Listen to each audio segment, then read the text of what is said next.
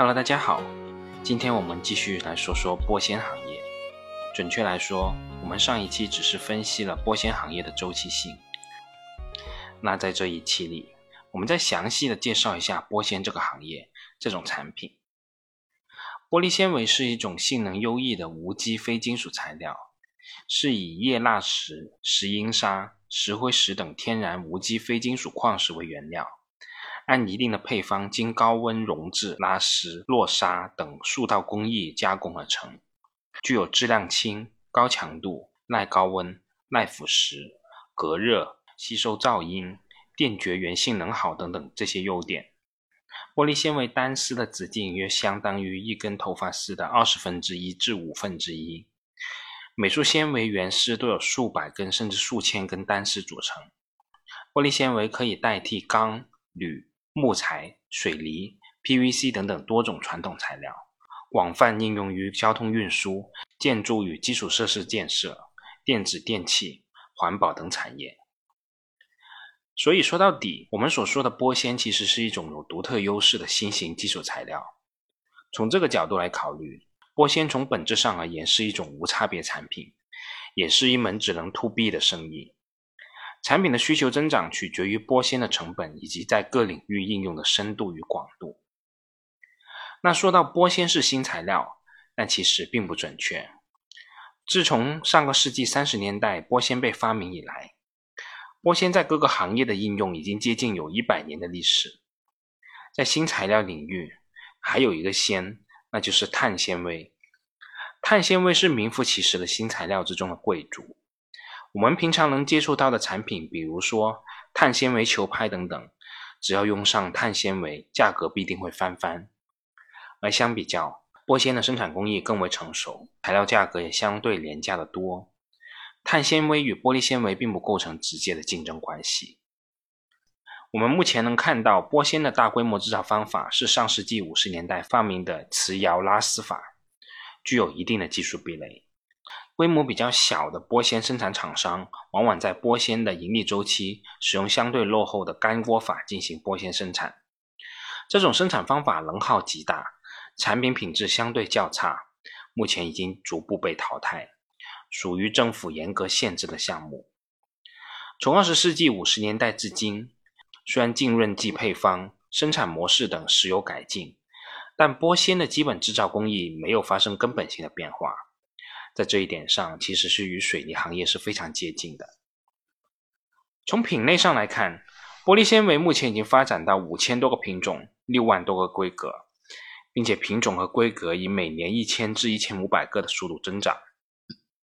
它的应用领域覆盖建筑材料、交通运输、电子电器、环保风电等领域。玻纤在建筑材料上的主要应用是与外墙墙面的保温隔热。增强混凝土、门窗卫浴、复合材料墙体等方面，这一块的应用，从目前的状况来看，增长空间是比较有限的。在交通运输方面，玻纤主要应用于汽车零部件、高铁、轮船、航空、高速公路土工格栅等领域，特别是汽车轻量化的大势所趋。在轻量化技术中，包括结构设计与优化，以及轻质材料和轻质工艺的使用。其中，使用轻量化的材料，使用更先进的热成型工艺，是汽车轻量化过程中重要的路径。新能源汽车对轻量化的需求更为迫切，将有力的拉动玻纤轻量化材料的需求。对于新能源汽车，轻量化不仅能够节能降耗，还可以通过增加续航里程。减少动力电池的更换次数，从而降低电池的使用成本。在目前电池成本高、关键技术尚未突破的背景下，新能源汽车对轻量化的需求更为迫切。所以，长期处于高增长的新能源汽车将有力拉动玻纤轻量化材料的需求。目前，我们国家整车配件上的复合材料应用比例仅为百分之八至百分之十二左右。远低于国外的百分之二十至百分之三十的比例。在汽车轻量化发展趋势下，预计未来玻纤增强塑料将用于更多的汽车配件之中，市场需求的成长空间仍然是非常巨大的。第三块的应用则是用于硬质电路板领域，玻璃纤维电子纱处在 PCB 产业链上的最上游。我国已经成为全球最大的覆铜板出产地。我们国家刚性覆铜板产量占全球比重超过百分之七十。根据台湾工研院发布的《全球与中国电子玻纤布市场与未来发展调查》，预计二零一七年至二零二零年，全球电子布市场规模将持续增长。二零二零年的市场规模将达到十九点五亿美元。预计二零二零年全球电子玻纤布需求量为十四点四亿米。我们国家电子玻纤纱的消费量将占全球的百分之五十左右。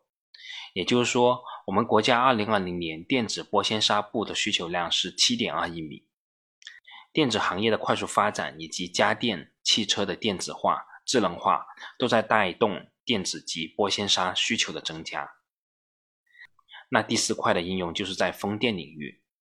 在风电行业，玻纤主要被应用于制造风电叶片与机舱罩部分。在碳达峰、碳中和的政策背景下，我们国家风电仍将有较大的发展空间。风电领域的玻纤需求仍存在较大的增长空间。那我们前面说到了玻纤有这么多的应用领域，那么玻纤整体行业规模到底有多大呢？行业内的竞争格局又是如何的呢？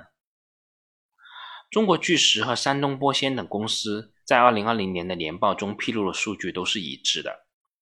2020年，国内玻纤全行业实现玻璃纤维纱总产量541万吨，同比增长2.64%，增速与去年相比出现明显的回落。而据国家统计局的数据，2020年我们国家玻璃纤维及制品工业主营业务收入同比增长9.9%。利润总额同比增长百分之五十六，全年的利润累计超过一百一十七亿元。如果按照这个口径来统计，中国巨石一家就切走了全行业的百分之二十四点三九的蛋糕，而兄弟公司中材科技则切走了百分之二十点零八的蛋糕。在这个细分市场整体蛋糕以及年度增量均有限的情况下，其实这个市场就是名副其实的一个利基市场了。而且已经足够的拥挤，外部资本大举进入这个行业的可能性其实是微乎其微的。从行业内原有的主要选手来看，玻纤行业的前六大供应商分别是欧文斯科林、美国匹兹堡平板玻璃公司、加斯迈威、中国巨石、泰山玻纤和重庆国际。而从国内来看，前六大供应商分别是中国巨石。泰山玻纤、重庆国际、山东玻纤、四川微波和长海股份。在全球范围内，玻纤行业供应的集中度还是比较高的，产能也在持续的增长。比如说，欧文斯科林就在法国和印度新增了产能，加斯迈威则在美国持续增加产能。中国巨石也投资了埃及年产二十万吨玻璃纤维持窑拉丝生产线。印度十万吨无碱玻璃纤维持窑拉丝生产线，以及美国联产八万吨无碱玻璃纤维持窑拉丝生产线等等这些项目。说到这里，我想起了山东玻纤在二零二零年八月份披露的招股说明书，上面有这样一段描述：欧文斯科林是全球知名的玻纤行业龙头企业，近年来以中国巨石为代表的中国玻纤生产企业快速崛起，国内玻纤产能大幅提高。面对新的竞争格局，欧文斯科林调整了自身玻纤业务的发展战略，采取资产轻量化的策略，与国内玻纤生产厂商展开业务合作。二零一三年，欧文斯科林与泰山玻纤在耐碱纤维领域开展合作。二零一五年，欧文斯科林与河北金牛在高强度、高模量玻纤方面开展合作。二零一八年。欧文斯科林与重庆国际在风电纱领域开展合作。山东玻纤作为国内的第四大玻纤生产商，是国内一流的玻纤产品供应商，从事玻纤产品的生产也有十余年，拥有多条玻纤纱生产线，具有丰富的生产管理经验，玻纤产品质量稳定。二零一四年，公司与欧文斯科林基于对彼此的生产技术能力、行业地位的认可。开始进行技术交流。二零一五年初，双方就业务合作事宜开展商业谈判。谈判期间，欧文斯克林管理团队多次到公司了解实际的生产管理情况，双方就业务合作的细节和内容反复的磋商。历经了七次的商业谈判之后，双方就合作协议的内容达成了一致，并最终于二零一五年末签订了合作协议。与合格供应商签订长期协议是国际化公司的通行做法，也符合欧文斯科林自身的发展战略。公司通过与全球行业的龙头合作，可以进一步提高公司的技术能力和管理水平，扩大销售规模，增强竞争力。签订长期协议，保证了双方合作的稳定性，具有商业的合理性。从上面的这一段描述来看，一方面我们能看到。以中国巨石为首的中材系企业在玻璃纤维行业的强势地位，国内的其他企业为了维持市场份额，不得不与外资合作生产，以增强自身的竞争力。说句实在话，这种合作模式我是看到过不少的，比如说曾经很火的光刻胶，很多国内的厂商也是采取这样一种方式，基础的配料和销售通路可以由国内的企业负责。但核心的工艺，外资无疑是牢牢控制着的。而另一方面，从这样一段描述中，我们也可以看到玻纤行业的技术壁垒。国内企业在某些关键工艺无法突破的前提下，只能通过与外资巨头合作的方式赚一些辛苦钱了。那最后，我们也可以介绍一下进入玻纤行业最主要的一些壁垒。玻纤行业属于资金技术密集型行业。同时还有政策准入门槛，复杂的工艺加上难以获取的浸润剂配方，形成了较高的技术门槛。而环保的要求则日趋严峻，下游需求升级持续推动玻纤行业技术迭代和创新。没有长期积累的企业难以进入这个市场。玻纤行业属于重资产的行业，玻纤制品的规模化生产需要在固定资产上有较高的投入，主要体现在瓷窑。厂区的建设与拉丝机、铂铰合金等设备需要较大的投入，而且随着产能的增加，投入也相应变多。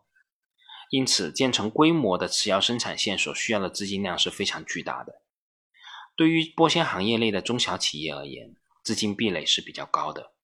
其他行业的企业如果想进入玻纤行业，在解决了技术瓶颈之后，大概需要一年左右的时间建设生产线。